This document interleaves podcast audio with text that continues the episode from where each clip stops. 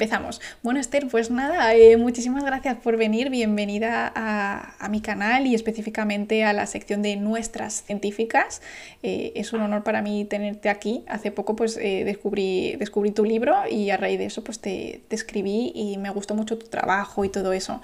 Así que si te parece empezamos con... Tengo aquí una chuletilla con, con tu bio.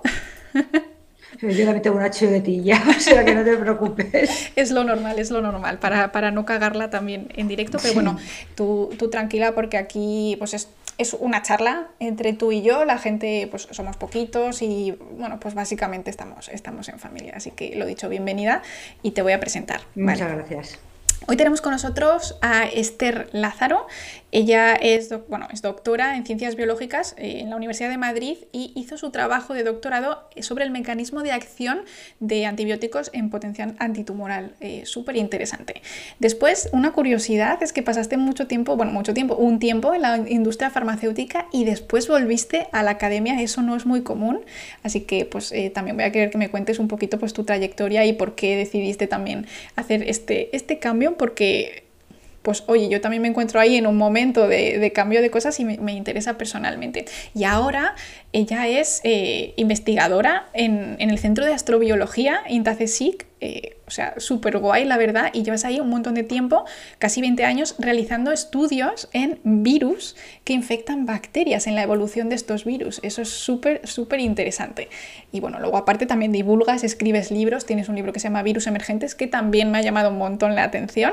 Y el último es este, Viaje, la vida, un viaje hacia, hacia la complejidad del universo, que va por ahí saliendo en el chat, por si os apetece pinchar para, para comprarlos.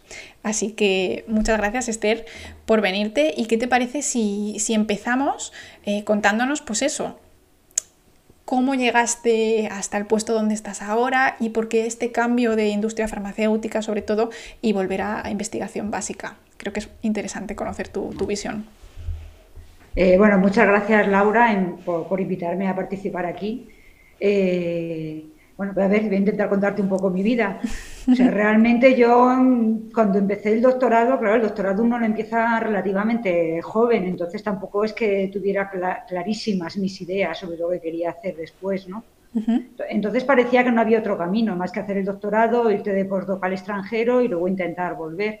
A mí lo de irme de postdoc al extranjero, la verdad que ya, bueno, pues tenía intención de formar una familia, que entonces se formaban antes, y no me atraía mucho la idea, entre otras cosas, pues porque yo soy muy apegada a mi tierra y, me costaba mucho, ¿no? Lo de irme. Y además, pues también me, no sé, lo de la industria farmacéutica era algo que me, que me atraía también muchísimo a nivel profesional, porque eh, lo que es todos los tratamientos, toda esa investigación enfocada a tratar enfermedades, pues era algo que me, que me había traído, y eso sí que es verdad que me había traído casi desde, desde niña, ¿no?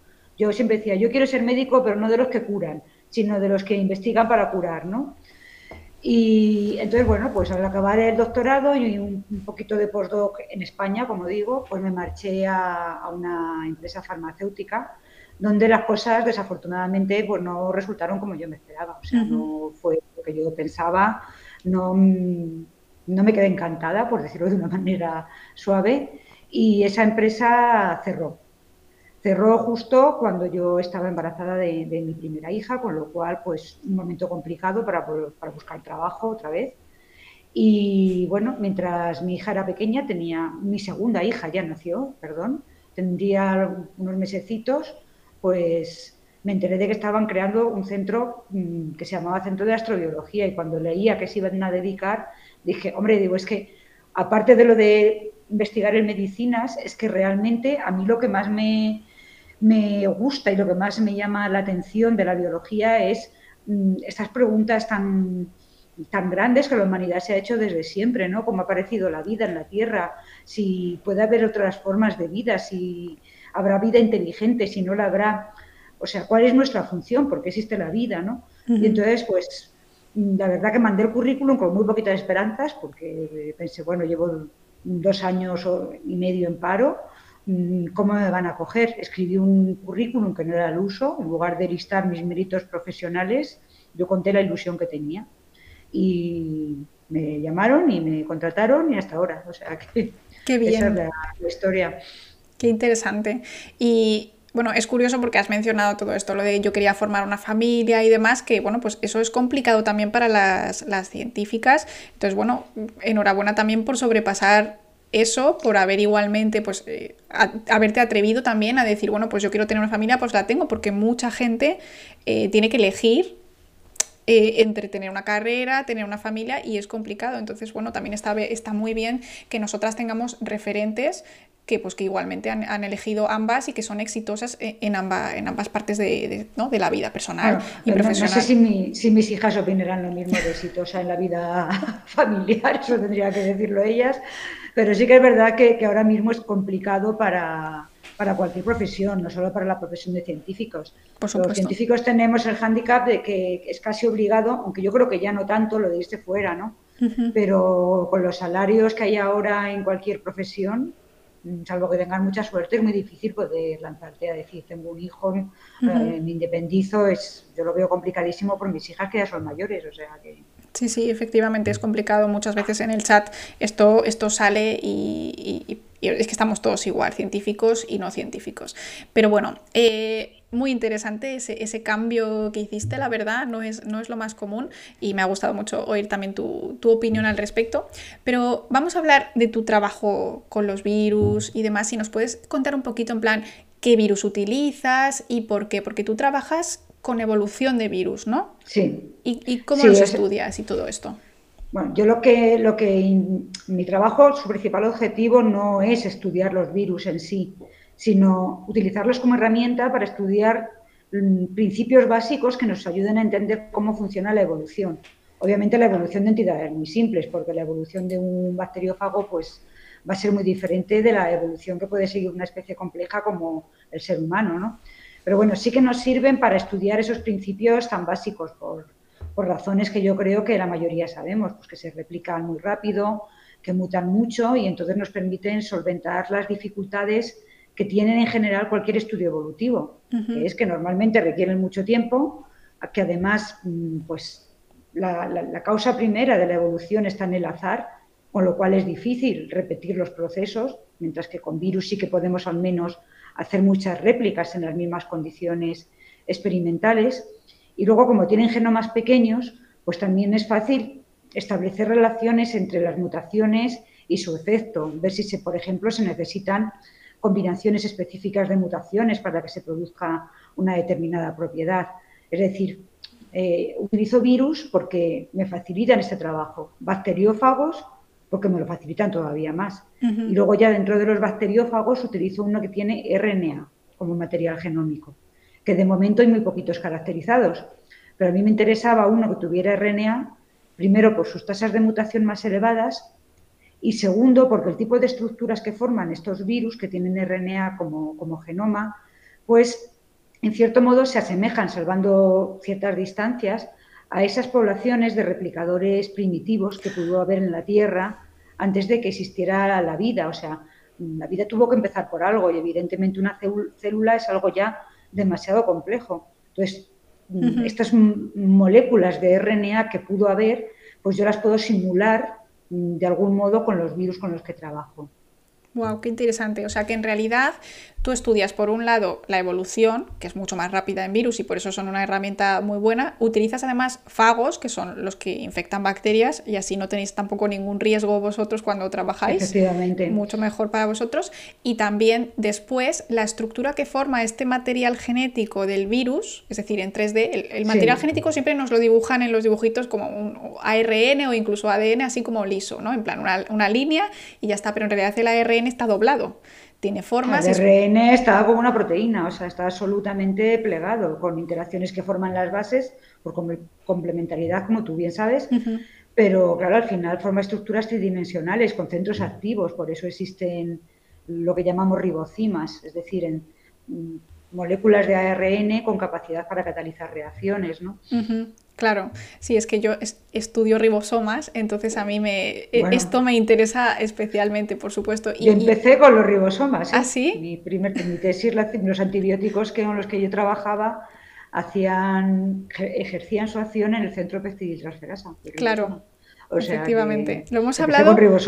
Lo hemos hablado justo hoy en el directo. Estábamos hablando de las noticias y cómo han utilizado un virus para tratar enfermedades eh, de bacterias resistentes, ¿no? Eh, y la verdad es que es muy interesante porque he estado contando cómo funcionan algunos de los antibióticos y, mira, justo, justo la coincidencia. Pues súper interesante. Entonces, utilizas los virus para estudiar es que es curioso porque se lo estaba contando a mi padre. Voy a, entrevistar a una investigadora que trabaja con virus en el centro de astrobiología y me dice, pero bueno, astrobiología, ¿qué, estudia? ¿Virus extraterrestres? Sí, es algo que a la gente le llama la atención, ¿no? Y luego encima con mi doble vertiente de que yo, mi trabajo experimental siempre es con virus y en realidad es un trabajo que podría hacer en otros centros que no fueran el de astrobiología. Pero claro, mm, en este centro yo estoy aquí porque me interesa pues todo lo que he dicho al principio, esas grandes preguntas.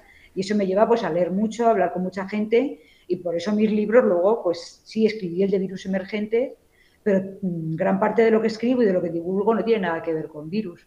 O sea que la gente a veces dice, pero bueno, ¿tú con qué trabajas? ¿Con virus? ¿Con extraterrestres? ¿Con planetas?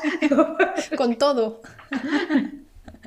Muy interesante. La verdad es que lo que, lo que hacen en, general en el centro de astrobiología a mí me encanta. Yo estoy todo el día ahí cotilleando dentro a ver qué, a ver qué sale nuevo porque mola un montón. A mí personalmente pues me interesa mucho el tema este del origen de la vida, el mundo RNA, que es... Es que justo además eso te quería preguntar. Yo voy a ir un poco desordenando las preguntas porque es mejor que, vayan surgiendo.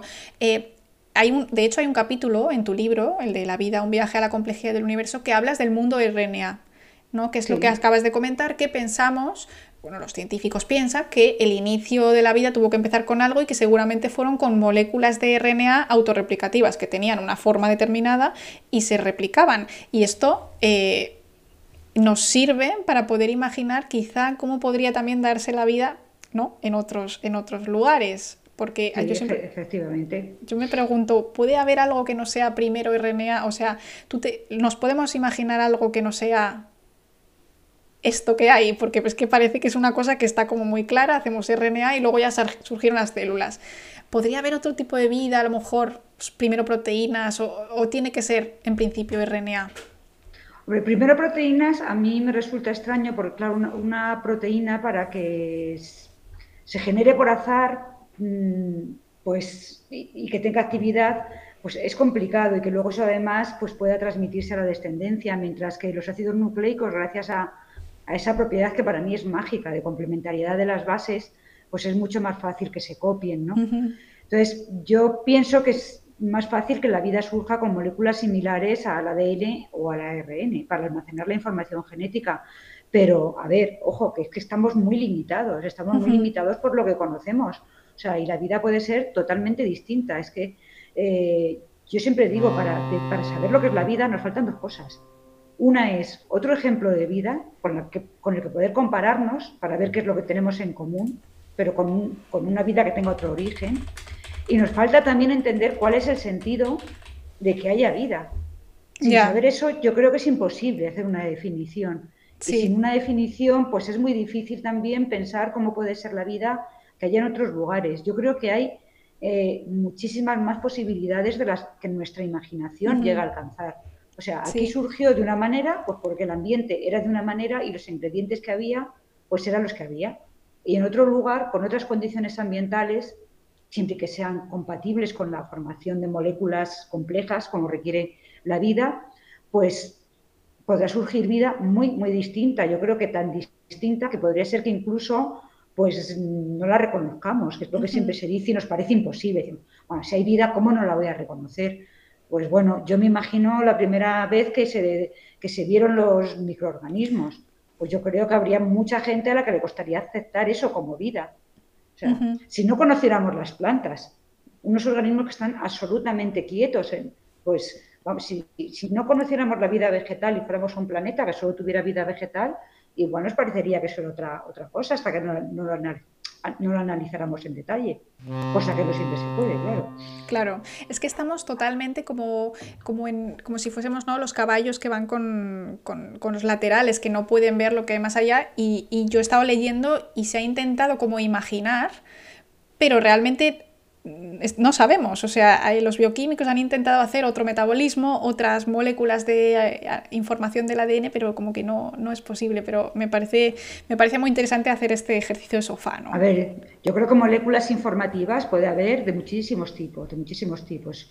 Eh, simplemente en cuanto tú tengas unas unidades que dispongas en un orden. Ahí ya, tienes información. O sea, en tu móvil llevas un montón de información y no hay ni ADN ni ARN. Pues bueno, lo que se te haya quedado pegado en las manos cuando lo coges. Entonces, quiero decir que, que yo creo que es que nos, nos falta muchísima imaginación para, para darnos cuenta de las posibilidades que puede tener la vida. Hombre, hasta donde hemos podido llegar, yo creo que ha sido un poco decepcionante, porque bueno, hemos podido mandar em, misiones a Marte, hemos podido explorar un poquito de las lunas de Júpiter y de, y de Saturno, pero bueno, es que estamos en una esquinita del universo y, y, dentro de esa esquinita hemos explorado, mm, yo creo que unos milímetros. Entonces, que todavía no hayamos encontrado nada no es para decir es que no hay nada, sino es que mm, Ahora mismo es cuando estamos en condiciones de empezar a buscar y luego el otro problema es que las distancias en el universo son inmensas.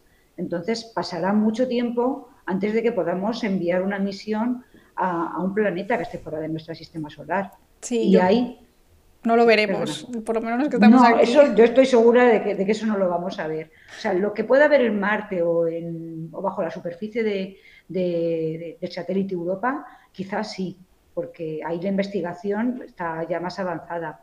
Pero lo demás, lo, que está allá fuera de nuestro sistema solar, eh, lo veremos en la ciencia ficción, lo veremos en las películas, Por supuesto. en los libros. Quizá nuestros descendientes lo vean los que puedan permitirse tener descendientes, el resto, eh, los que estamos aquí, yo creo que, yo creo que tampoco, y sobre todo, eh, yo creo que tú también te has sentido mal porque iban, íbamos a mandar cositas a, bueno, tanto a Marte con el Benjamin, con la eh, Rosalind Franklin, como también que, que, queríamos, ¿no? Queremos ir a Encélado y demás, pero va a tardar la cosa mucho también por la situación ahora política que tenemos. Entonces es un poco sí, ahí se dependía, se dependía de tecnología rusa que, sea, que ya no se puede utilizar porque no nos la van a enviar. Y bueno, son cosas con las que hay que contar, pero se están buscando alternativas y se encontrarán. O sea, eh, se ha llegado a la conclusión de que la exploración del espacio eh, requiere eh, la colaboración de muchos países, porque es carísima y se requiere pues la tecnología que podamos, puedan aportar todos. Pero mm, no nos olvidemos de que está la ESA y de que está la NASA Mm, que, van a seguir empeñadas en, que la misión eso más 2020 mm, salga adelante, o sea, y saldrá. Lo que pasa que en lugar de 2020, pues a lo mejor es 2028, pero bueno, ¿qué vamos a hacer? Se retrasará un poquito, pero se lanzará y yo creo que con, con, mejores capacidades, porque la tecnología no va a dejar de avanzar, o sea que descubriremos lo mismo que hubiéramos descubierto ahora, pero mejor. Bueno, pues entonces eh, esperaremos, la verdad, con, muchas ansias, porque aquí nos, gusta mucho en este canal, siempre estamos pendientes de estas cosas. Volvemos un poquito a los virus. Eh, tú los virus, eh, ¿cómo los estudias? ¿Los estudias en placas de Petri? ¿Pones ahí las bacterias? Un poquito así, simplemente secuencias su genoma. Me, interesa un poquito ver, más que decir estudiamos virus, que nos imaginemos un pelín cómo, cómo se puede hacer eso en un laboratorio. Bueno, como te he dicho antes, yo, lo que intento estudiar es, cómo evolucionan. Entonces yo normalmente parto de una población del virus, que ya la tengo bien caracterizada, que para mí es el virus salvaje, aunque ese concepto es un poquito discutible, pero para mí es mi virus de partida, digamos, ¿no? Y sé cuál es su secuencia genómica, sé cómo se comporta en determinadas condiciones, y entonces cuando quiero mm, que adquiera algún cambio, es decir, cuando quiero que empiece a actuar la evolución, comienzo a propagarlo en la bacteria que infecta, que es Escherichia coli, en las condiciones que yo quiero. Por ejemplo, este virus crece muy bien a 37, lo cual es lógico, puesto que Escherichia coli crece muy bien a 37. Entonces estamos haciendo muchos experimentos en los cuales, en lugar de 37 grados, utilizamos 43 grados centígrados. Entonces, al cabo del tiempo, las puntuaciones que vayan surgiendo en el virus que le proporcionen algún beneficio en, en esas condiciones, pues se van a ir haciendo mayoritarias y cuando yo decida parar el experimento, pues ya puedo hacer muchas cosas, todas encaminadas a comparar la población de partida con la población que ha evolucionado. Entonces puedo determinar si se multiplica mejor, por ejemplo, que eso ya sería un signo claro de que se ha adaptado. Puedo mirar su secuencia, pero no nos olvidemos de que los virus, sobre todo los virus de ARN, mm, en una población, cada virus tiene una secuencia distinta del otro. Entonces, a veces hay que recurrir a tecnologías que no sé si la gente que me está escuchando las conoce, pero tecnologías que, que en lugar de secuenciar lo mayoritario son capaces, digamos, de aislar componentes individuales de la población viral y darnos la secuencia de, virus individuales. Son tecnologías complicadas porque, bueno, tienen sus problemas, pero podemos conocer los cambios a nivel intrapoblacional, digamos. Es decir, que, mi, mi, trabajo en esencia es eso, diseñar experimentos de evolución y luego hacer diferentes tipos de test que me permitan ver lo que le ha pasado a, a esa población que está cambiando en las condiciones en las que yo, que yo quiero estudiar. Por ejemplo, últimamente estamos haciendo muchos experimentos en los que lo que estamos propagando es nuestro virus modelo en condiciones en las que mm, tiene pocas posibilidades de infectar porque le ponemos muy pocas bacterias. Eh, esto lo comenzamos a hacer un poco motivados por la pandemia, cuando empezaron los confinamientos. Pensamos, bueno, un confinamiento está restringiendo las posibilidades de que el virus eh, encuentre hospedadores. Entonces, ¿qué le pasa? ¿Se va a conseguir adaptar? Bueno, pues lo estamos probando con nuestro bacteriófago mm, y estamos viendo que sí, que efectivamente muchos de los cambios que está adquiriendo el virus lo que hacen es que entra mejor dentro de las, de las bacterias. No sabemos si es que consigue penetrar mejor a través de la membrana o que la interacción con el receptor es mejor. Esos son estudios que tendremos que hacer posteriormente. Pero de momento lo que sí que estamos viendo es que el virus cambia su genoma y como consecuencia de esos cambios entra mejor en las bacterias. y eso simplemente pues disminuyendo la densidad de bacterias. O sea, básicamente lo que hacéis es poner una presión evolutiva en ese virus, ya sea temperatura, como has dicho al principio, o menos número de células. Ellos tienen que, pues bueno, pues por azar, elegir, entre comillas, la mejor manera de seguir sobreviviendo. Súper, súper interesante. Me ha gustado, me ha gustado mucho esto. Vale, entonces, bueno, esta pregunta ya la he respondido al principio, de si tiene importancia la, estructura del RNA, que la tenía por ahí apuntada, y efectivamente, pues sí que tiene importancia, supongo, incluso también para, la infección, ¿no? Porque. Sí, sí, sí, tiene muchísima, muchísima importancia, porque claro, el, ARN de un virus, eh, por un lado, lleva la secuencia para dar lugar a la síntesis de las proteínas del virus, pero por otro lado es el molde para su propia replicación. Entonces, si el molde se pliega de una forma incorrecta, pues igual no puede ser reconocido para ser copiado. O sea que hay muchas mutaciones que, no producen cambios en las proteínas y sin embargo en un virus de RNA pueden tener un efecto grande o incluso ser letales porque impiden que el virus copie su genoma. Interesantísimo. Es decir, que la estructura en sí, ya no solo el producto, también tiene una importancia súper relevante. Tiene mucha importancia. Genial. Vale, entonces, em, yo tenía una pregunta, porque lo has dicho al principio, ¿no? Se reproducen muy rápido, se copian muy rápido, tienen un genoma muy pequeño.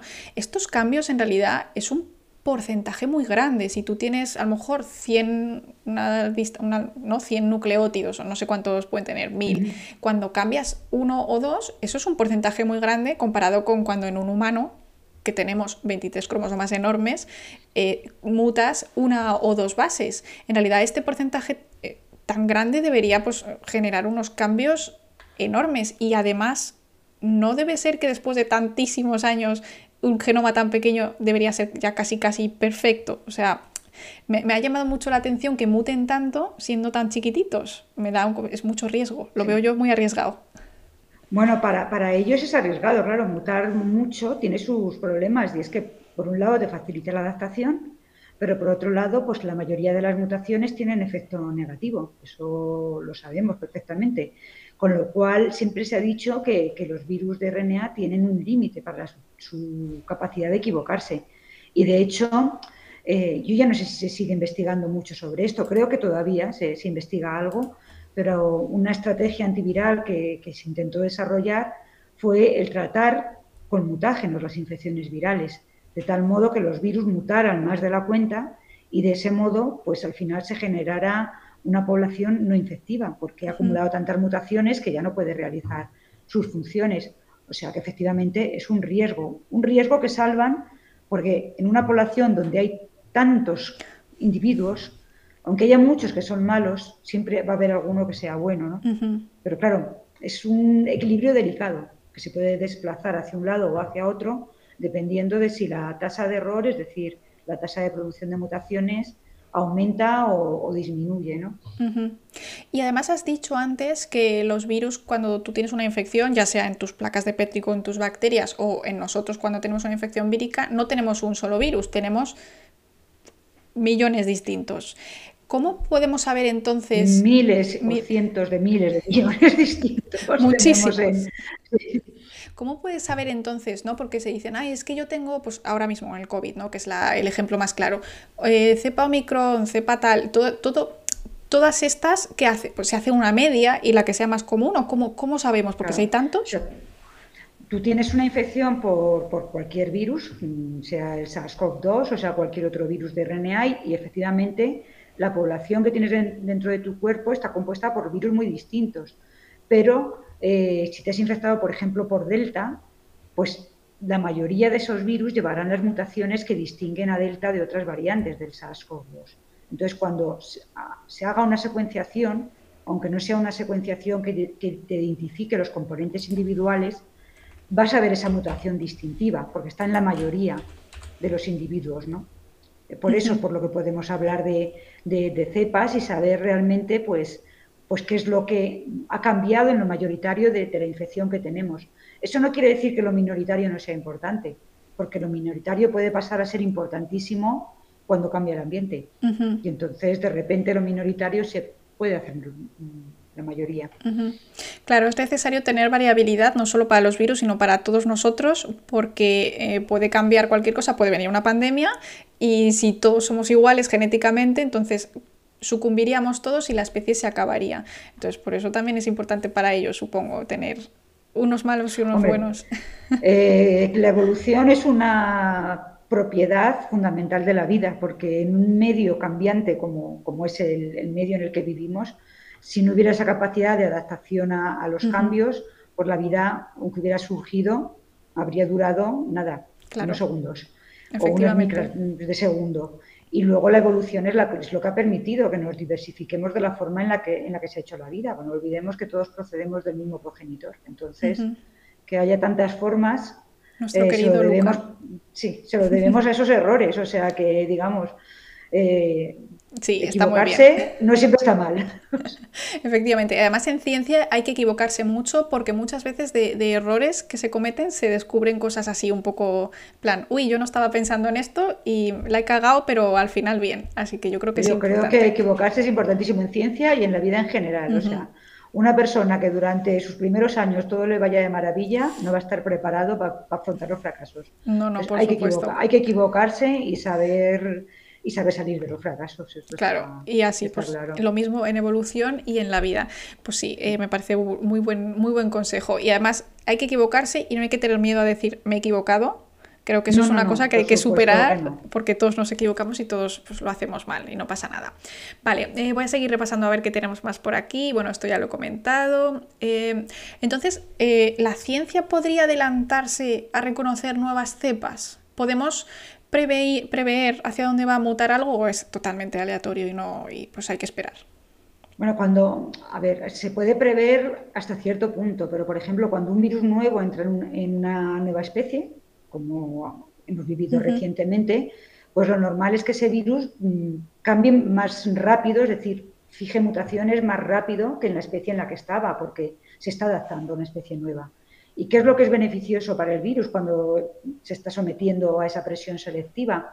Pues primero, interaccionar mejor con, el hospedador, perdón, con el receptor de las células del hospedador. Eso es algo que todos los virus nuevos mm, mejoran rápidamente. Eh, también le es importante que aguante en el ambiente, porque si le cuesta encontrar un hospedador o tiene baja afinidad por el receptor y tiene que permanecer mucho tiempo en el ambiente, pues le interesa aguantar la radiación ultravioleta o le interesa aguantar las temperaturas que haya. Y yo diría que también es muy importante para un virus nuevo y que se puede prever que va, que, va, que va a mutar en ese sentido es mejorar su capacidad de transmisión. Es decir, por un lado, dar lugar a más descendencia, multiplicarse más, y por otro, encontrar vías mejores para la, la salida del virus, para que así se pueda transmitir mejor a otra persona el SARS-CoV-2 al inicio de la infección rápidamente fijó una, mutación. No se sabía si eso era, pues bueno, pues porque por casualidad la persona portadora de esa mutación había contagiado más o porque esa mutación aportaba un beneficio. Y parece que, sí aportaba un beneficio al, virus, y es que se reproducía mejor en, las vías respiratorias superiores, es decir, en el epitelio nasal, con lo cual pues era más fácil que se transmitiera. ¿no? O sea que sí se puede prever porque sabemos lo que es ventajoso. En el momento que, que estamos aplicando una vacuna o que ya hay mucha gente contagiada, pues sí podemos prever que lo que va a empezar a, predominar son las variantes que resisten los anticuerpos o, la inmunidad celular. Es lógico. Mm, la presión selectiva está ahí y el virus la va, la va a seguir. Pues sí. Bueno, pues eh, esperemos que, que las cosas se calmen un poquito con el COVID y que no tengamos que prever muchas, muchas cepas más. Pero bueno, en realidad lo que están diciendo la mayoría de expertos, y yo te lo he oído a ti decir también en alguna entrevista, es que están viniendo más pandemias y, vendrán. O sea, esto es así, la, la gripe o lo que, sea. Es, es, como está construido el universo, o sea, no somos los únicos seres sobre la Tierra y estamos expuestos a, pues eso, a los microorganismos, que ni son ni buenos ni malos, pero están ahí.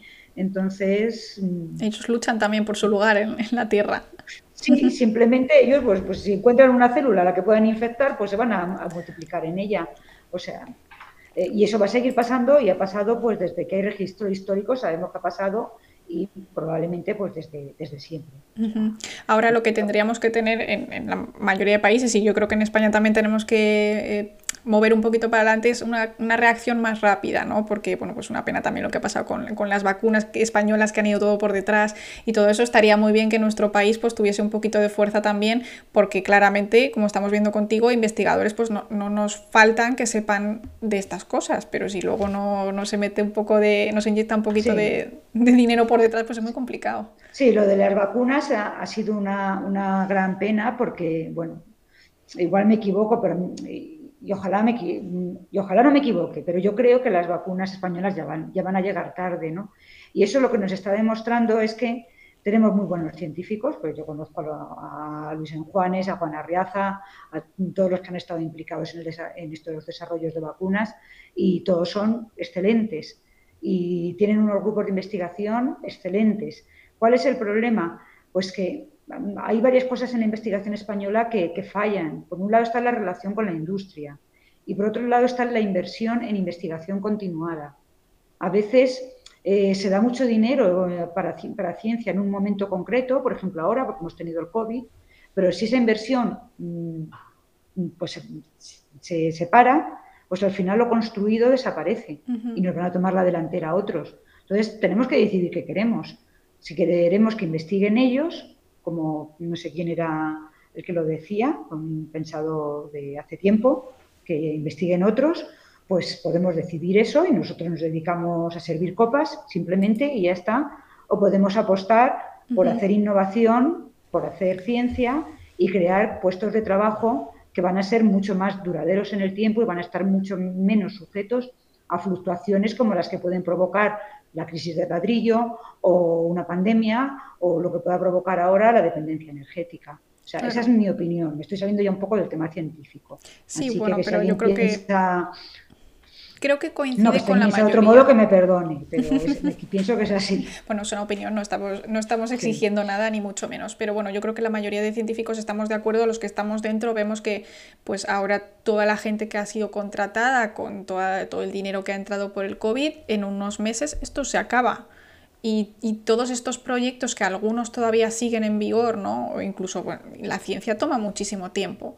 No puedes, no puedes tener un proyecto en tres años, hay proyectos que duran muchísimo más, porque así es la ciencia, es lenta, entonces es muy complicado eh, pues ir nadando, ¿no? Viene una ola y luego vuelves a nadar porque se calma todo y otra ola y, o sea, es, es apoteósico. Y entre medias has perdido pues a la mitad de los investigadores porque se han, porque, han, porque tienen que vivir simplemente, ¿no? Es cierto que, yo, también mi opinión, y también es personal, es que es muy importante que haya, que haya investigadores mm, predoctorales, digamos, que comience sus tesis de doctorado, pero una cosa que tenemos que tener clara es que eh, la carrera científica quizás habría que plantearla de otra forma. No todos los investigadores pueden llegar a ser jefes de grupo. Y es una pena que si no eres jefe de grupo, no haya un sitio para ti en el sistema, un sitio permanente me refiero. hasta ahora. Ahora hay procesos de estabilización y otras cosas y habrá gente que se quede, ¿no? Pero hasta ahora la situación era, tú empiezas de predoctoral, luego postdoctoral, luego estás a una plaza de científico titular, investigador y profesor de investigación. Te puedes quedar ya, una vez que tienes plaza ya te puedes quedar, ¿no? Pero si no tienes plaza, al final le tienes que ir. Y hay investigadores muy valiosos que no quieren tener la responsabilidad de dirigir una línea de investigación, pero que son muy valiosos porque tienen mucha experiencia. Y esa experiencia yo diría que en ciencia se está perdiendo, porque al final esa gente, muchas, se está quedando por el camino.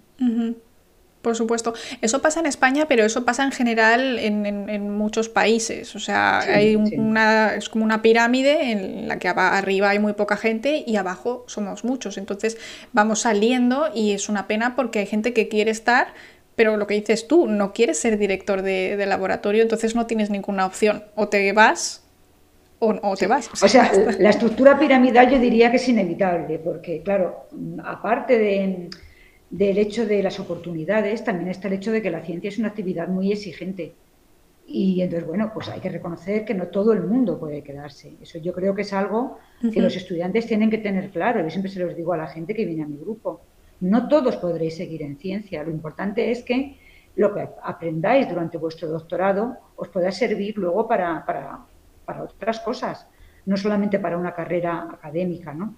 Por eso incidía antes en esas relaciones con la industria. A veces un doctorado, si te quieres ir a, la industria, es un lastre más que, más que un beneficio, porque piensan que te tienen que pagar más, que vas a exigir más, y entonces pues prefieren contratar a una persona que la forman en lo que ellos quieren, pero yo creo que se están perdiendo eh, algo que se aprende durante el desarrollo de un doctorado, que es esa visión amplia, es este tener que estar continuamente leyendo, continuamente viendo lo que hacen los demás, continuamente intercambiando conocimientos. Eso yo creo que en una empresa no lo adquieres tan fácilmente.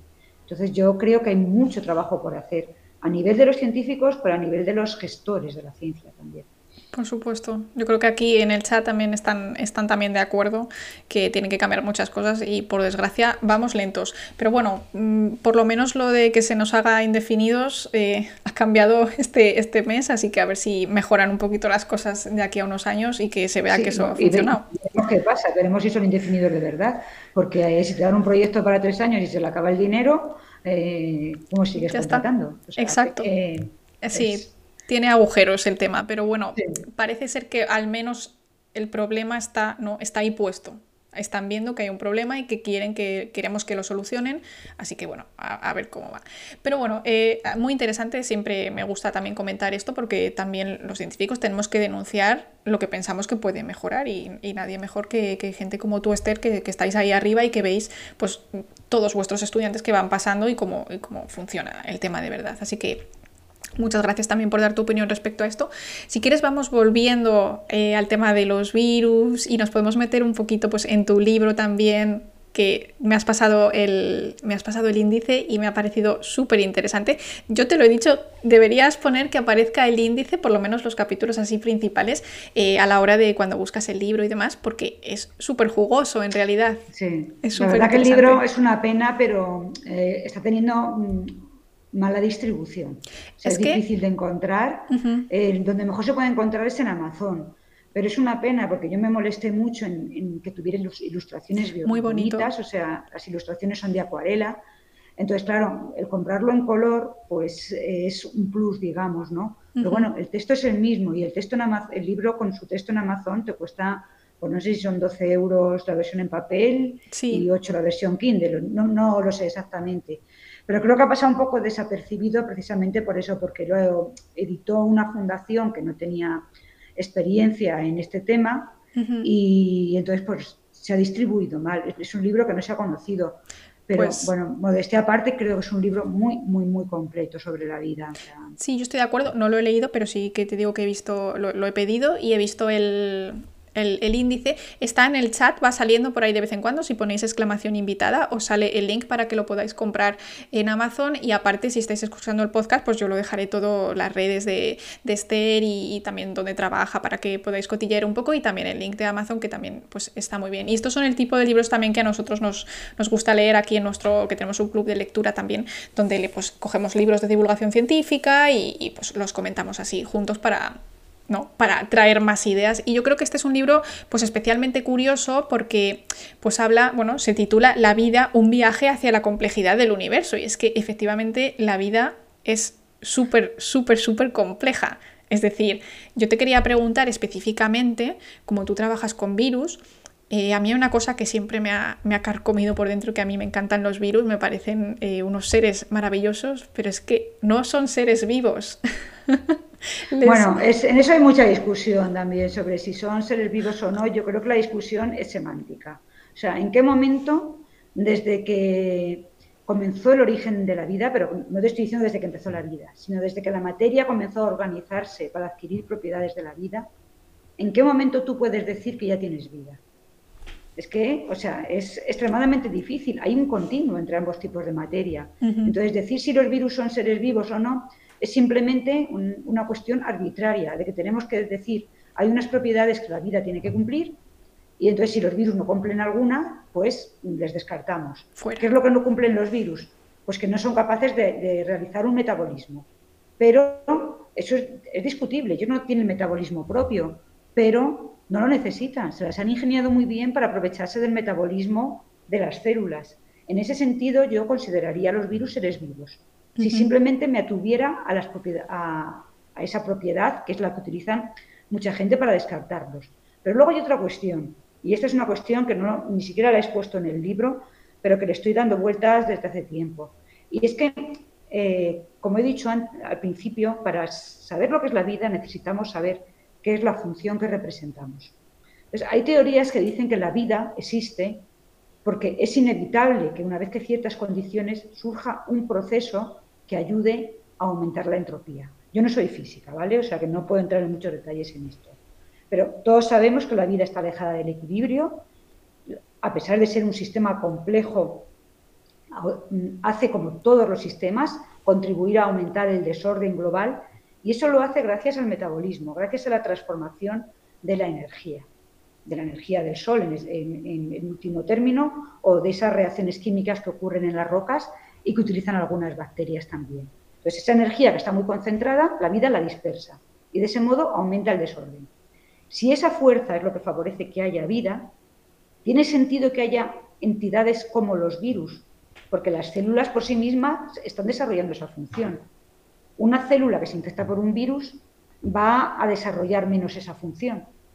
Entonces, desde ese punto de vista, yo diría que no son seres vivos los virus, pero tampoco entonces lo serían otros parásitos. Entonces, mm, digamos, la cuestión no es tan sencilla como decir no tienen metabolismo, entonces no son seres vivos. Hay que darle muchas vueltas y, como digo, mientras no se cumplan esas dos condiciones, encontrar otro ejemplo de vida y saber qué función tenemos, yo creo que, que seguiremos pues, poniendo barreras difusas donde nos dé la gana, porque al final eh, son construcciones humanas esas barreras. Entonces las pondremos donde queramos. Sí, sí, yo estoy completamente de acuerdo. Yo estoy a favor de, mm, más que hacer un muro entre lo vivo y no lo vivo y lo no vivo, es hacer una escala de grises, ¿no? De que vaya del, del, blanco, pues una piedra. Sí, ya está. Un conejo. Ah, exacto que haya, tiene que haber muchos pasos, porque efectivamente lo que tú decías, cuando tenemos a Luca, ¿no? que para nuestros oyentes eh, Luca es el last universal común ancestor, el último antecesor común universal, el abuelito, eh, la, la, primera célula que dio lugar al resto de células. Antes de Luca, efectivamente, como tú has dicho, ahí pues habría solo unas moléculas orgánicas, pero que no tenían todos los componentes de la vida. Y un día fue no vida y al día, al día siguiente sí. O sea, fue como eso no, eso no puede ser, ¿no? Entonces yo creo que los virus... un proceso que ha durado miles de años y, que no podemos conocer porque de eso sí que no nos quedan restos. Tenemos tectónica de placas y las rocas antiguas desaparecen. Entonces no podemos saber lo que... Nunca sabremos lo que pasó antes. Antes de Luca ni siquiera llegaremos a saber exactamente cómo era Luca. Podemos intuir, pero no, por desgracia. A lo mejor vamos a algún sitio y, oye, encontramos una especie de luca similar y podemos decir, ah, pues podría haber sido como esto, pero mientras no descubramos nada en otros sitios... Hombre, yo lo que me anima es que realmente los experimentos que están haciendo, se están haciendo en química prebiótica lo que sí que muestran es que hay caminos posibles para pasar de la química a la biología. Eh, no es que hayamos avanzado para crear seres vivos, pero sí vamos viendo cómo se pueden crear moléculas ya con cierta complejidad y cómo pueden evolucionar. Entonces, si eso somos capaces de crearlo, pues quiere decir que, aunque no acertemos, porque, porque eh, habrá multitud de formas, pero alguna de ellas habrá sido la que, la que tuvo lugar en, nuestro planeta. Sí, sí. Alguna tuvo que haber sido, porque los ingredientes son los que son. O varias, o varias. Luego se ha quedado una, porque hay pruebas muy claras de que todos procedemos de, de Luca, como tú estás diciendo. Pero a mí eso, por un lado, me parece maravilloso, porque dices, vale, todos procedemos de un antepasado común, que bien, son, todos somos primos, aunque seamos muy, muy, muy lejanos, ¿no?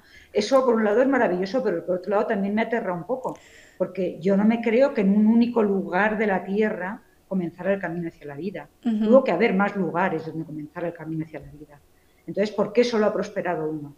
Si probablemente ni siquiera estaban en contacto para poder competir. Lo cual, por un lado, pues me parece muy bonito, pero por otro lado digo, bueno, igual tampoco es tan fácil la creación de vida, ¿no? Si, si todo lo que hay en la Tierra tiene un único origen, ¿no? Sí, sí, sí. También es verdad que hay gente que dice que, pues también el, tiempo depende, ¿no? Si salimos nosotros al principio, cuando ya estamos un poquito más desarrollados, en el momento que sale cualquier otra cosa, acabamos con ella, ¿no? Porque también nos encanta, parece que acabar con el resto de, especies. tendríamos, tendríamos que estar en contacto, o sea, digamos que el Lucas, el Luca exitoso, tendría que haber estado en contacto con ese otro Luca menos, menos potente, por así decirlo, para poderlo desplazar pero tú imagínate que está surgiendo la vida en un lugar de Australia y en un lugar de, América. Ahí no hay competición posible. y, si las dos hubieran llegado a adquirir cierta complejidad, ¿por qué no podrían haber coexistido las dos? Podrían haberlo hecho, sí.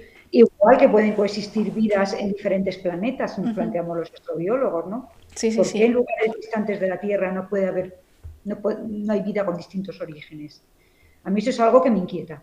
Sí, sí, a mí, a mí también, la verdad. Y yo incluso para paliar este, esta inquietud, yo estoy empezando a pensar eh, que quizá los primeros... Esto es, esto es, una ida de olla que tengo yo que te planteo aquí como tu experta viróloga para que me digas que no tengo razón.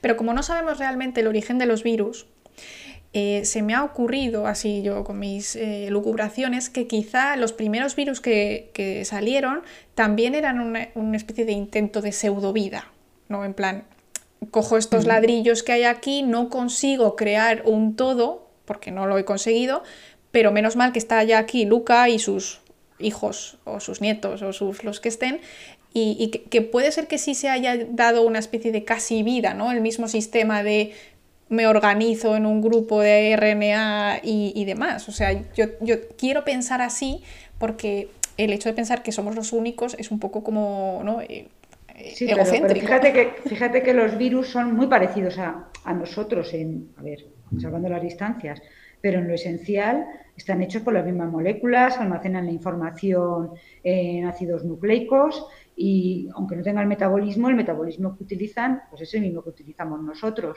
Entonces, yo sí creo que los virus mm, proceden de ese pool de moléculas anterior a la vida.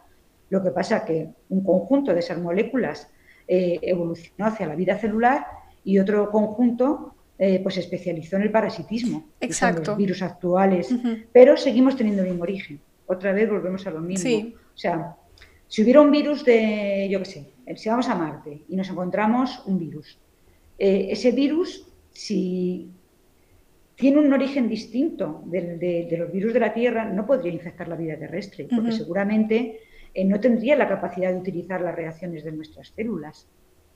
Es decir, otro origen implica mm, otras cosas.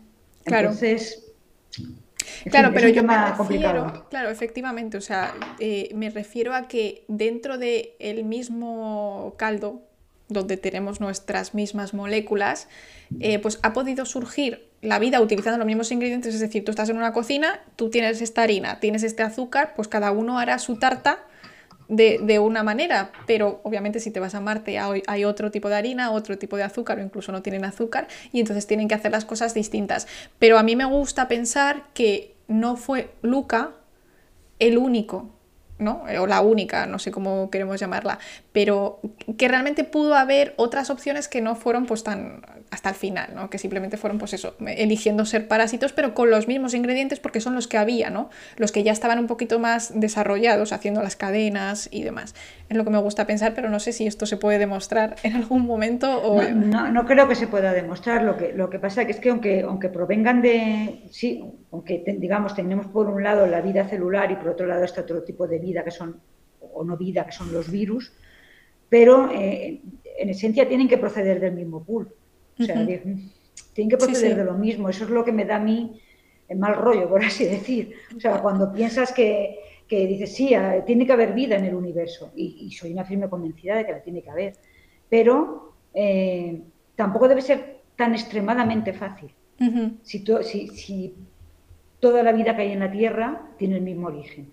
Esa, para mí, es una, una, una posibilidad. Ahora, el universo es inmenso hay trillones de planetas. Entonces, eh, aunque solamente sea por, mm, por la ley de los grandes números, en algún lugar de ellos no me puedo creer que no haya surgido la vida. Ahora, lo difícil va a ser encontrarla. Es como buscar, bueno, mucho más difícil que una aguja en un pajar. Claro, porque además, eh, fuera del sistema solar, que hemos dicho que vamos a enviar cosas a Marte, que queremos enviar cosas a, a Encélado, a Europa, que son así los más, ¿no? los, los que tienen más posibilidades. Fuera del sistema solar, es que tenemos muy pocas posibilidades. Tenemos ahora mismo el James Webb, es que viajar a otro sistema, eso es una cosa que yo creo que no Viajar es imposible, o sea, solamente se podría plantear un viaje al planeta más cercano, que está a 4,2 millones de años luz. No, 4,2 años luz, perdón, es que yo con los números ya me lío. Pero, en fin, allá harían falta muchísimas generaciones de humanos sucediéndose en el viaje para poder llegar. Y, entonces nos tenemos que conformar, que no es poco, porque James Webb es un, vamos, es un prodigio de la ingeniería, pero nos tenemos que conformar con observar las atmósferas de esos planetas para poder inferir algo sobre ellos. Bueno, las atmósferas y más cosas, pero para mí lo más fácil de explicar es el tema de la atmósfera. Pero claro, a partir de, esas observaciones es muy fácil, es muy difícil, perdón, decidir si un planeta tiene vida o no. Porque la composición de la atmósfera, la de la Tierra, dices, pues tiene mucho oxígeno, pues eso depende de, de porque hay unos organismos que lo producen, que son las plantas. o miramos si hay un color verde que se, que se debe a la clorofila. Pero todos esos mismos procesos tenemos que asegurarnos que no son debidos a, otras cosas que estén sucediendo en ese planeta y que no tengan nada que ver con la vida. Y eso pues va a ser difícil de, distinguir. Claro, o sea, nosotros estamos buscando con el James Webb, además de otras cosas, obviamente no solo para búsqueda de vida, pero están buscando estos biomarcadores, ¿no? Estas moléculas que dices tú que deben estar en la atmósfera, si hay vida, pues porque nosotros, nuestra vida, no solo nosotros, o sea, las plantas que has dicho, las bacterias, han sido capaces de cambiar la atmósfera. ¿Hay algún biomarcador que sepamos seguro que pueda significar vida o a día de hoy encontremos lo que encontremos. Es, extremadamente difícil porque, claro, todo lo que eh, queramos definir como biomarcador, o sea, como una molécula indicadora de vida, nuestra mente lo va a imaginar como algo similar a la vida terrestre. O sea, si vas a Marte y encuentras un hueso, tienes un biomarcador. Una estructura tan compleja no puede surgir por azar. Eh, ¿Que encuentras un ácido nucleico? Pues probablemente también, porque eso tampoco va a surgir por azar pero lo, difícil es la preservación de, esos, de esas moléculas, o sea, son moléculas que son muy lábiles, difíciles de preservar. Los que mejor se preservan son los lípidos, pero a lo mejor hay vida sin lípidos, vete a saber. O sea, que es que es, es, complicado. Entonces, hay como mm, fenómenos más generales que sí podrían ser indicativos de la vida. Por ejemplo, eh, todos sabemos que en la vida los aminoácidos están en una forma aunque podrían estar en dos formas, ¿no? los aminoácidos L y D. En la vida solo están los L, pero si tú haces síntesis química en un laboratorio te va a salir una mezcla de L y de D. Si tú vas a un planeta y encuentras, ya no te digo en aminoácidos, sino en una molécula, un exceso de una, mm, de, una forma de la molécula respecto a otra, pues eso puede estar producido por la vida. Otro, otro desequilibrio que causa la vida pues son los desequilibrios isotópicos. La vida de la Tierra, al menos, tiene preferencia por los isótopos ligeros de los elementos, de los isótopos estables, estoy hablando. Entonces, si encontramos desequilibrios de ese tipo en otro lugar, pues también podrían ser indicadores de que está habiendo un metabolismo. Es decir, hay mm, papers enteros escritos con listas de posibles biomarcadores y el, poder que tienen para predecir la existencia de vida. El problema de los biomarcadores es que siempre tienes que demostrar que ese biomarcador no ha sido creado de una forma que no implique la acción de la vida. Claro. Y eso es muy complicado porque tampoco estamos allí, no conocemos las condiciones de ese posible exoplaneta, si es rocoso, si tiene volcanes que hay dentro en su núcleo, yo qué sé, a lo mejor hay cosas súper importantes y que nosotros decimos, bueno, hay oxígeno, eh, metano y cosas. Y además hemos encontrado unos isótopos tal, a lo mejor, quién sabe, es que puede ser cualquier cosa. Pero incluso con los planetas que podemos mm, explorar con rovers, por ejemplo Marte, Marte no, no hemos ido todavía, iremos, yo creo pero sí que hemos podido enviar misiones que, se están desplazando, que nos están enviando fotos continuamente y datos pues, sobre la composición del suelo, de la atmósfera, de, lo que ha habido allí. Y aún con eso, pues es muy difícil saber. O sea, en Marte se han encontrado moléculas orgánicas, pero ojo, no se ha encontrado vida. Claro. Una cosa son moléculas orgánicas, moléculas formadas por cadenas de carbono, y otra cosa es vida. Es que... se confunden las sí, cosas. Sí, sí, sí. Es em, metano, por ejemplo, que también pues es una... metano no es a encontrar vida tampoco. El metano es un gas que puede estar en la atmósfera por múltiples procesos, que hay bacterias que lo producen, pero también hay bacterias que lo consumen, entonces, en la Tierra. Pues, ¿Cuál es el origen de esos picos de metano que alguna vez se han detectado en Marte? Pues nadie se atreve a decirlo. O sea, Claro, puede ser natural o biológico y hasta, hasta que no lo descubramos el origen, pues no, no, lo podemos, no lo podemos decir. Eso también hay mucha conspiración ahí al respecto de, de Marte y demás. Y ya... conspiraciones hay alrededor de todo y cada vez más, o sea, porque debe ser de divertido de crear conspiraciones y entonces si, si nieva es que han creado nieve artificial, si hay calima también, o sea, todo son conspiraciones. Todo, todo. Yo he llegado a ver hasta que los océanos y los mares están hechos por, por los países, como si no tuvieran otra cosa que hacer. Los dibujó alguien, entonces ahí se quedaron ya Total, total, total. Y entonces, eh, tú si tuvieses, que apostar eh, dentro del propio sistema solar, porque obviamente fuera del sistema solar, pues eh, hay tantos planetas que seguro alguno habrá. Marte, Europa, Encélado, incluso Titán, ¿dónde, ¿cuál sería tu favorito para un candidato para encontrar algo? No, no, tengo favorito, porque cada uno tiene su gracia. O sea, Marte tiene la gracia de que cuando se formó era prácticamente igual que la Tierra. Entonces tenía las mismas condiciones que la Tierra para que hubiera surgido vida. Y sí que hay evidencias de la existencia de agua líquida en el subsuelo de Marte. No pensemos en océanos, pero sí podemos pensar en algún tipo de, rocas empapadas mm, en agua y eso podría permitir la existencia de vida porque bajo el subsuelo pues uno de los problemas que tiene Marte, que es que tiene una atmósfera muy tenue, entonces los rayos cósmicos impactan directamente, pero en el subsuelo a cierta distancia ya no penetran. O sea que en Marte es un buen candidato para encontrar vida pasada, pero también para encontrar alguna forma microscópica de vida actual. Y luego los que son fascinantes, porque es que ya esto es como un cuento, ¿no? Es decir, Europa, ya el nombre mm, es bonito, Encélado, el nombre es precioso, lo mismo. Son lugares que sabes que tienen una superficie helada y que tienen océanos gigantescos de, 70, 80 kilómetros de, profundidad. Entonces, esos océanos que pueden estar en contacto con un núcleo en el cual se esté desprendiendo calor, en el cual se estén produciendo reacciones, podrían ser un medio muy bueno para la vida, para la vida microscópica nuevamente, eh, creo yo, para la vida microscópica. Pero es que, o sea, yo he leído cuentos basados en, en Europa, pues eso, que miran hacia arriba y en lugar de ver un cielo como nosotros, pues ven una bóveda de, hielo, ¿no? de, es que, o sea, son lugares que nuestra imaginación pues los puede recrear de un modo fascinante. La verdad es que sí. ¿eh? Eh, también podría haber vida en ellos. Y Titán, pues es uno de los candidatos para una vida diferente a la que conocemos, porque en Titán eh, hay metano que cae del cielo y que forma lagos. Entonces podría haber una vida mm, muy distinta a la terrestre. O sea, porque una membrana como la de nuestras células en un lago de metano o de etano, pues no sería estable, tendría que estar al revés de lo que está. Entonces también es otro lugar eh, fascinante para desarrollar la imaginación sobre cómo podría ser la vida. O sea que yo entre todos los lugares que has dicho, es que yo no apuesto por ninguno. Yo, el que, por todos. El que, salga, primero. sí, sí, a ver si, a ver si pillamos algo, porque además nos pregunta por aquí en el chat Andrew eh, lo de captar en los geysers de Europa y en Célado, ¿no? Que lo que queremos hacer es pasar por encima.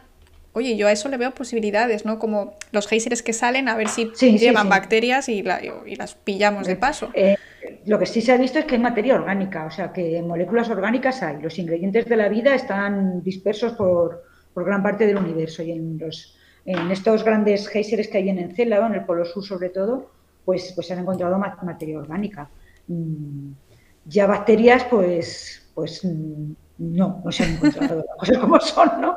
Pero bueno, que merece la pena investigarlo, desde luego. O sea, para mí lo ideal sería enviar una misión que pudiera perforar el hielo y extraer muestras del líquido del agua, que además parece que tiene sales, eh, de, eso, del agua subterráneo. Eso sería lo, importante. Igual que el rover Rosalind Franklin, cuando vaya, va a perforar el suelo de Marte para buscar lo que hay a un par de metros bajo, bajo la Tierra de Marte, pues lo mismo en, en Encélado en Europa, bajo la corteza de hielo. Sería, vamos, lo más interesante y, y propuestas y misiones propuestas hay para, para hacerlo. Lo que pasa es que cuando hablamos de misiones espaciales siempre hay que pensar en inversiones millonarias y en tiempos también larguísimos. Entonces, esa es la pena. Para que tenga poca paciencia, que se dedique a otra cosa. A mí me cuesta, yo estoy todos los días chequeando ahí a ver si, a ver si conseguimos algo nuevo.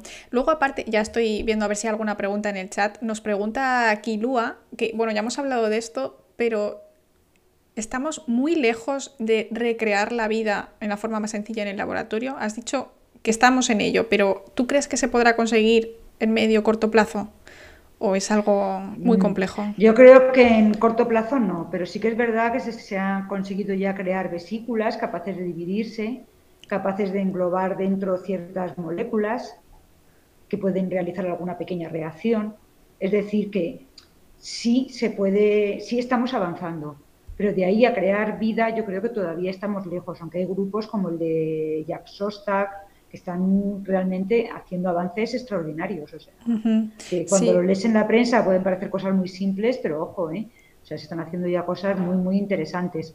Pero vamos en, la, vamos en la dirección de la vida que conocemos nuevamente, ¿no? Y, de, y de la secuencia que nos parece más lógica que tuvo que seguir la vida, y igual nos estamos equivocando. Claro, que demostremos que se puede hacer en el laboratorio no significa que ocurriera así. Puede ser que haya sido cualquier otro orden. Pero fíjate, si consigues mm, conseguir vida en el laboratorio, pues aunque no fuera así, lo que te está demostrando es que la vida puede surgir pues, de muchas maneras. O sea que mm, no necesitamos encontrar vida en otro planeta para tener otro ejemplo de vida. Quizás lo podamos encontrar aquí en la Tierra. lo que pasa es que sería una vida creada un poco ad hoc, un poco que se ajustara a lo que nosotros creemos, ¿no? Mientras que fuera, pues ya no estaría limitada por nuestros deseos ni por nuestros pensamientos. Habría surgido de la forma que, hubiera sido más factible, ¿no? Sí, sí, sí. La verdad. Bueno, pregunta que Infica, eh, si no sé nada sobre este tema, ¿cuál sería un buen libro o una primera toma de contacto? Hombre, yo creo que está claro, ¿no? Lo tenemos aquí en pantalla, yo creo que... A ver, yo voy a precisar, aunque se hacen un poquito de mala prensa, claro. mi, mi libro, para quien no sepa de biología, tiene algunos capítulos que yo creo que le van a encantar en concreto dos, el primero y el último. Son dos capítulos que van a despertar muchísima curiosidad por, por, qué es la vida, por este fenómeno, por cómo pudo surgir y por cómo va a ser el futuro de la vida en la Tierra. Eh, luego hay muchos capítulos en el medio que requieren cierta formación. ¿vale? Yo no, quiero engañar. Requieren tener mm, cierta cultura sobre, sobre biología. No te digo que hayan hecho la carrera, pero si se ha hecho un bachillerato de ciencias, pues mejor. Si no hay cosas que va a ser un poquito más difícil de entender, pero cada capítulo eh, es un poco autocontenido, entonces, bueno, yo siempre digo cuando alguien se lo está leyendo, mira, si te atascas en algo, una de dos, o me preguntas, o, sigue con otra cosa, digo, porque vas a encontrar otro capítulo en el que sí que te vas a aprender algo. Además que Esther está muy... se la puede encontrar en Twitter, que también está saliendo por ahí en el, en el chat, por si os apetece, y está, está ahí tan presente que te puede responder las, incluso a mí, por ejemplo, ¿no? que yo, mi, mi, labor también es divulgativa y muchas veces a mí me vienen con preguntas muy básicas y aquí en Twitch lo bueno es que tenemos mucho tiempo también para, para explicar, entonces si necesito explicar también desde la base, pues oye, también yo, yo te puedo ayudar en ciertas cosas, pero vamos, que yo estaba echando un ojito así para terminar, estaba echando un ojito antes, bueno, ayer cuando me mandaste el otro día tu índice y la verdad es que eh, es súper interesante. Voy a leer así un poquito para... para... Se, me fue un poco la, se me fue un poco la pinza, ¿eh? Yo quería haber hecho un libro de 100 páginas y me salió de 500.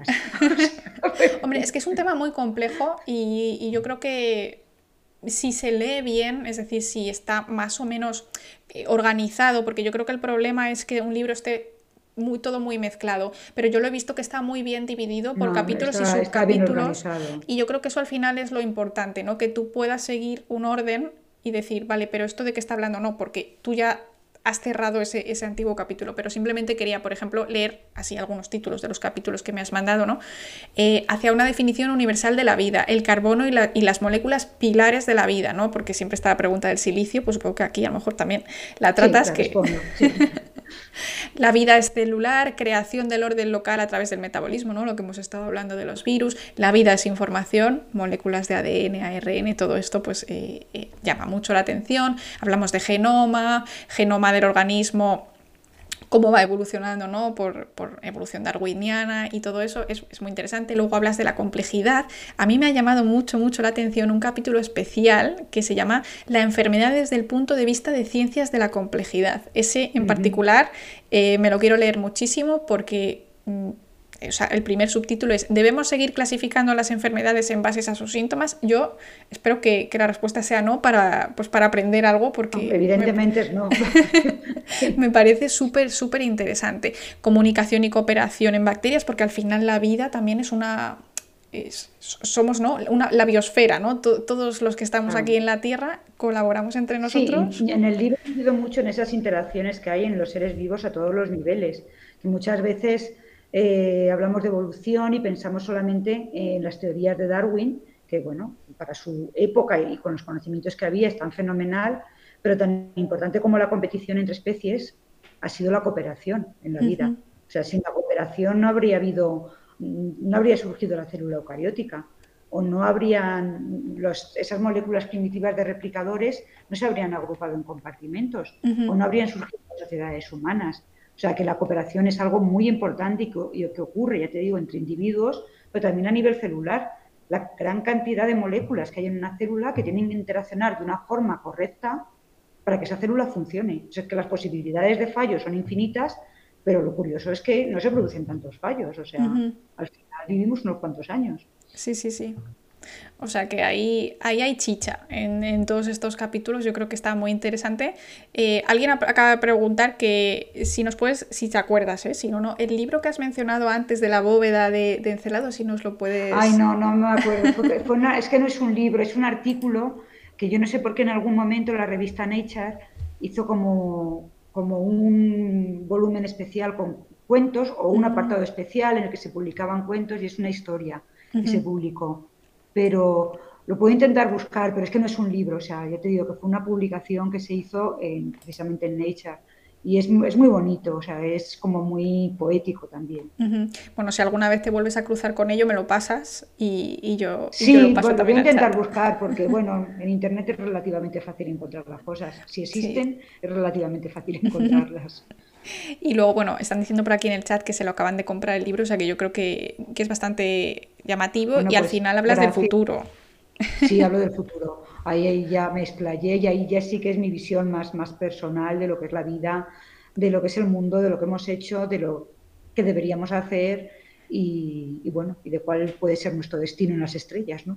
Es que son unas preguntas que todos nos hacemos. Yo, vamos, sin duda estoy ya, yo creo que ya me, está, me estará llegando, así que yo creo que nos lo guardamos para nuestro club del libro porque, porque gusta bastante, ¿no? Que este, este tipo de preguntas que al final tú, tú, pones tu propia opinión, ¿no? Porque a lo mejor no estás de acuerdo con el autor, pero las preguntas que te, que te hace plantearte son, o sea, te explota la cabeza. Eso yo creo que son de los que más nos gustan. Hombre, yo digo, el último capítulo es para pensar, cada uno tendrá su opinión, evidentemente, pero planteo muchas cuestiones que son para, para darle una vuelta al menos, ¿no? Y no vivir en piloto automático, que es lo que hacemos muchas veces. ¿no? Sí, sí, sí, por y supuesto. Sobre todo para trascender lo que es nuestra vida, porque muchas veces es que somos incapaces de pensar más allá de, de, lo que es la existencia de un ser humano y de ahí vienen muchos de nuestros problemas. Porque si nos diéramos cuenta de la continuidad que tenemos como especie, hay cosas que no haríamos como las estamos haciendo. Pero como mmm, estamos diseñados como, bueno, diseñados, perdón por la palabra, porque puede parecer que hablando de otra cosa. O sea, pero quiero decir que, que somos de, de, de, tal forma y vivimos de tal forma y nuestra mente funciona eh, intentando solucionar lo inmediato. Entonces, y lo inmediato es lo que dura nuestra existencia. Pero la, la vida es mucho más que la existencia uh -huh. de un ser humano o de una generación, ¿no? Sí, sí, es que va, va, todo más allá, entonces también nos sentimos chiquititos cuando nos empezamos a plantear estas cosas, pero bueno, a mí me gusta, a mí esa sensación de, pues, de no ser el centro también, también me parece bastante atractiva y también que, pues, que lo que hagamos a veces tampoco, tus problemas tampoco son tan graves, ¿no? Porque bueno, pues eh, la bueno, vida a ver, para cada, para cada uno son graves y para cada, y para cada, yo siempre digo, para cada uno, a pesar de que sabemos que no, la Tierra no es el centro del universo y que el hombre no es el rey de la creación, cada uno de nosotros en nuestro interior, y no me digáis que no, nos seguimos sintiendo el centro del universo. O sea, Hombre, claro. Cada uno pensamos desde nuestra perspectiva y somos los reyes. O sea. Hombre, y así debe ser, pero yo creo que de vez en cuando está bien pues buscar una perspectiva distinta, sobre todo cuando tú, a lo mejor tus problemas no son los más graves del universo, pero tú estás ahí run run y luego dices, bueno, pues si es que ya está. Sí, efectivamente, te surge otro y lo anterior te parece. Es así. Por supuesto. Bueno, pues nada, eh, nos hemos pasado de hora. Yo me disculpo porque te dije que a las 4 cortaba, pero, pero es que estaba. Es. Y son y 10, estaba ahí muy, vale. muy interesante. Te agradezco muchísimo que hayas venido. Me lo he pasado súper bien. Estos temas es que me encantan. Me ha parecido interesantísimo tu trabajo en Virus y hemos aprendido un montón. Y, y nada, eh, agradecerte que hayas venido y que, que lo hemos pasado muy bien. Yo te agradezco a ti, por supuesto, pero también, sobre todo, a todos los que han estado escuchando, porque es que hablar por estos medios, pues está muy bien, porque es muy cómodo, pero es muy desagradecido porque no ves la cara de la gente. A mí me encanta ver la cara de la gente. Me encanta ver los ojos que ponen, ver si ponen cara de qué aburrimiento, qué coñazo me está contando, o ponen, sin embargo, cara de, oye, pues mira, me está interesando, ¿no? Y claro, aquí me lo pierdo, entonces me da mucha pena. O sea, pero, ¿sabes qué es lo bueno de Twitch? Es que los que están, están porque quieren porque nadie les obliga sí, a estar aquí. Entonces... Sí, eso, eso me parece perfecto, pero a mí me gustaría verles, o sea, no puedo evitarlo. Y es que... A mí me gusta conectar con la gente cuando sí. estoy hablando, Tú... porque es lo bonito de divulgar, uh -huh. esa conexión que estableces con, con las personas y la alegría de ver que, bueno, que al final se te acerque alguien y te diga, oye, que me ha gustado lo que has contado. Eso es impagable. Uh -huh. Bueno, ya sabéis, todos a mandar mensajes a, a Esther en su tampoco Twitter. Es eso, ¿no? Tampoco es eso, pero quiero decir que, que, es lo bonito de la divulgación y es a mí lo que, lo que me atrae. O sea, claro, es que tú divulgas mucho y das charlas mucho, y das clases. Porque, pero es que una vez que te metes en este mundillo, recibes muchas llamadas, lo difícil es empezar. Eh, yo ahora mismo divulgo casi de más, porque me quita mucho tiempo de mi trabajo de, de investigación. Pero bueno, yo ya estoy en una posición en la que puedo hacerlo. O sea, me queda optar a profesora de investigación y no uh -huh. sé si me, si me, voy a presentar nunca. Con lo cual, pues bueno, mientras no desatienda a mis estudiantes, uh -huh. pues, pues me lo puedo permitir. Pero hay veces Por... que realmente, en fin. La, es mucho trabajo, vida... ¿eh? Sí, sí. Eh, yo te doy, te doy la razón y eso que yo lo hago eh, bueno, yo trabajo solo a tiempo parcial y aún así eh, me cuesta llegar a, la, a, las horas. Quería comentar que tú estás ahora mismo participando, porque como eres divulgadora, antes de cortar, te hago así un poquito de publi, en un proyecto que se llama Cultura con C de Cosmos. Sí, sí. Y que tienes ahí una charla que va a ser, de hecho, ¿cuándo va a ser? ¿Ha sido ya? 18, ah, no. 18 de mayo. A ver, hice una charla aquí en Madrid, bueno, digo aquí en Madrid, y yo no sé dónde estáis el resto. Hice una charla en Madrid, que eran unos diálogos con un filósofo, hablando de la vida precisamente, en el Café Gijón. Y ahora tenemos un directo en YouTube uh -huh. el día 18 de mayo, creo que es. Sí, he puesto eh, ahí el link en el chat para que se lo apunten de la página web. Es que, bueno, que cada cual, yo ahí no voy a lanzar ningún discurso, aunque luego me enrollo a hablar y hablo mucho, ya habéis visto. Pero mi idea es que la gente pregunte, o sea, que bueno, están montados con esa, con esa filosofía, que la gente pueda preguntar las uh -huh. ideas más locas que se les ocurran. Yo a muchas, si son muy locas, no sabré responder, pero bueno, lo que has dicho, te dice y punto.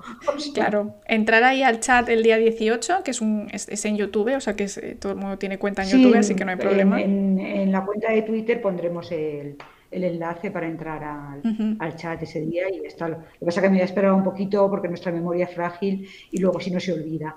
Así que cuando esté más cercano lo pondré. Sí, yo lo retuitearé y todo eso y, yo eh, en o sea, yo puedo porque es por la tarde, es a las, a las 7. Y es a 7, me parece. Así que es una muy buena hora para, ponerse ahí un poco a lucubrar y suena muy, muy interesante. Yo, tengo la sensación de que siempre repito lo mismo, ¿eh? también os digo.